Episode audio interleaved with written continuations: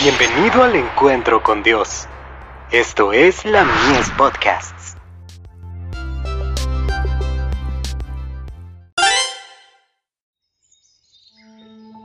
La maravillosa gracia de Dios. Venid con humildad y santo temor. Dios temible en la gran congregación de los santos, y formidable sobre todos cuantos están alrededor de él. Salmos 89, verso 7. La humildad y la reverencia deben caracterizar el comportamiento de todos los que se allegan a la presencia de Dios. En el nombre de Jesús podemos acercarnos a Él con confianza, pero no debemos hacerlo con la osadía de la presunción, como si el Señor estuviese al mismo nivel que nosotros. Algunos se dirigen al Dios grande, todopoderoso y santo, que habita en luz inaccesible, como si se dirigieran a un igual o a un inferior. Hay quienes se comportan en la casa de Dios como no se atreverían a hacerlo en la sala de audiencias de un soberano terrenal. Los tales debieran recordar que están ante la vista de aquel a quien los serafines adoran, y ante quien los ángeles cubren su rostro. A Dios se le debe reverenciar grandemente. Todo el que verdaderamente reconozca su presencia se inclinará humildemente ante Él. Historia de los Patriarcas y Profetas. Páginas 256 y 257.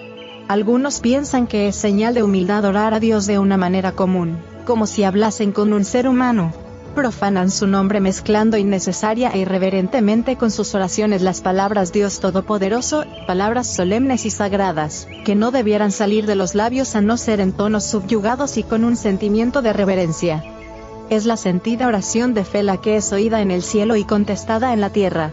Dios entiende las necesidades de la humanidad. Él sabe lo que deseamos antes que se lo pidamos. Él ve el conflicto del alma con la duda y la tentación. Nota la sinceridad del suplicante. Aceptará la humillación y aflicción del alma. A aquel miraré que es pobre y humilde de espíritu, declara, y que tiembla a mi palabra.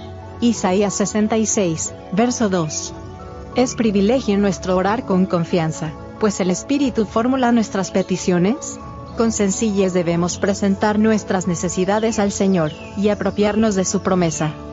Nuestras oraciones deben estar llenas de ternura y amor.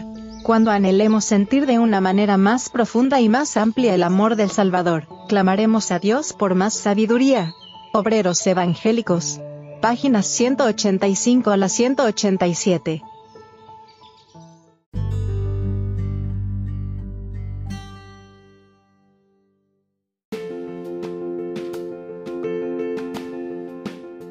Visítanos en www.ministeriolamies.org para más contenido.